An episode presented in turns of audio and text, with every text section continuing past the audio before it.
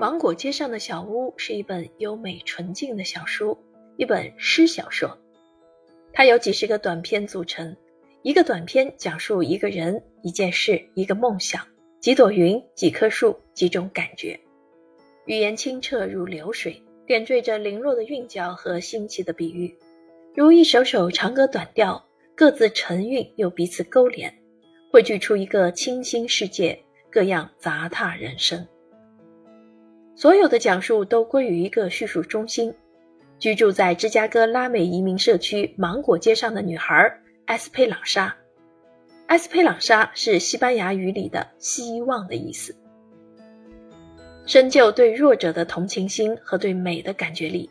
她用清澈的眼打量周围的世界，用美丽稚嫩的语言讲述成长，讲述沧桑，讲述生命的美好与不易。讲述年轻的热望和梦想，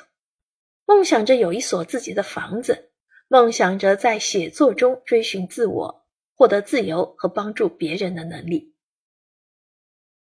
本书的作者桑德拉·西斯内罗斯，一九五四年出生，美国当代著名女诗人，墨西哥裔。三十岁时，她凭借《芒果街上的小屋》成名，另著有短篇故事集《韩女溪及其他》和诗集若干。